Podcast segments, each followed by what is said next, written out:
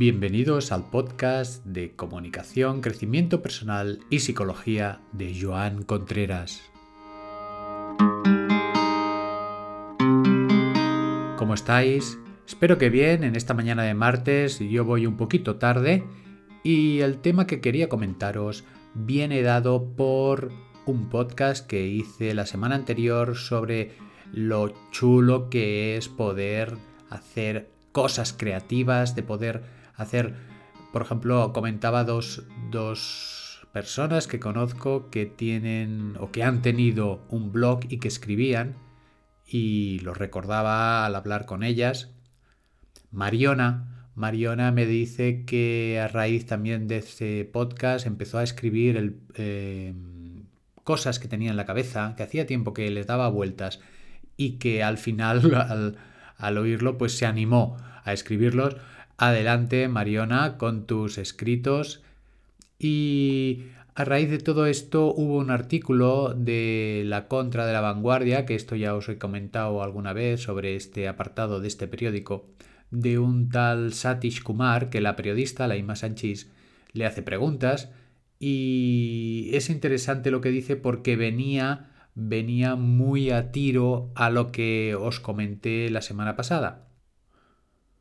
Por ejemplo, dice en la entrevista, un artista no es una clase especial de persona. Dice Ananda Kumarawasmi, bueno, una persona a la que hace referencia. Un artista no es una clase especial de persona, sino que toda persona es una clase especial de artista. Las tareas domésticas, cocinar, bailar, cantar, son algunas de las formas de arte que ignoramos. Esto salió en, ya os digo, en la contra el día 31 del 10, justo antes del día de difuntos, y lo que nos dice es que podemos ser artistas, pues eso, en las tareas domésticas, cocinar, bailar, cantar, cualquier cosa que creamos que podemos hacer de forma creativa, pues ya es artista. No es necesario ni hacer blogs, ni escribir, ni nada. Y la verdad es que hoy siento que no hay una necesidad de hacer cosas especiales para los demás, simplemente hacer cosas diferentes, creativas y que nos hagan sentir bien para uno mismo. Y ahí os voy a dar una receta. Os voy a dar una receta para poder poner en práctica todo esto. ¿Cuál es la receta?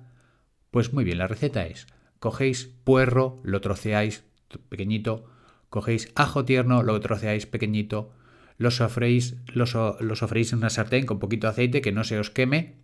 Y eso os sirve, esos dos componentes os sirven para una salsa maravillosa que le podéis poner luego pues con un poquito de crema de leche o algo de leche de avena o simplemente para hacer con un poquito de como de em, ¿cómo se llama esto? Vinagreta, ¿de acuerdo? Y os servirá y os encontraréis eh, que funciona con estos dos simples ingredientes, receta que me pasó hace mucho tiempo mi madre. Y fijaros que qué fácil es ser artista. Si no os gusta cocinar, pues mira, cogéis eh, tapones de corcho, tapones de corcho y los juntáis y hacéis pues un cuadrito o hacéis una escultura. Conozco una persona que hace barquitos y se lo pasa muy bien y, es como un entretenimiento. Aquello que cuando éramos pequeños decían que eran manualidades y ahora dicen que es educación visual y plástica, que es una asignatura que se valora muy poquito en el colegio. Es decir, lo importante son matemáticas y sociales y el visual y plástica. Bueno, pues si sacas un 9 o un 10, pues vale, pero no se le da mucha importancia.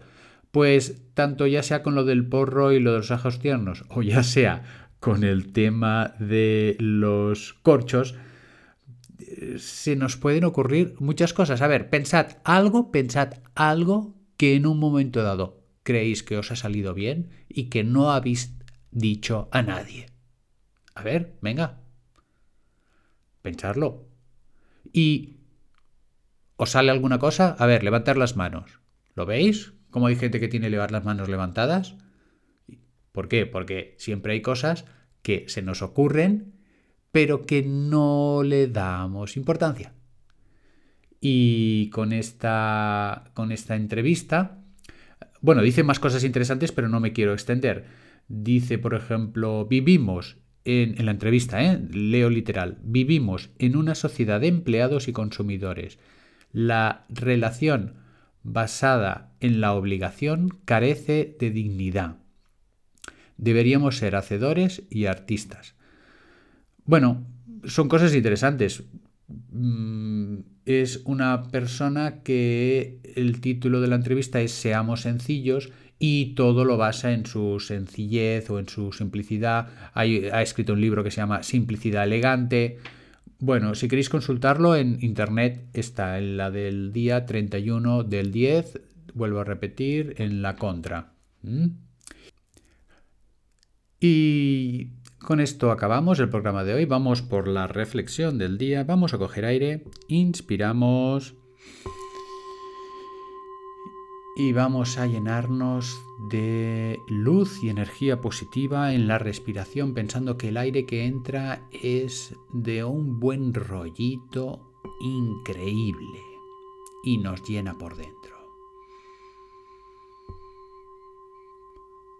Hasta el próximo programa.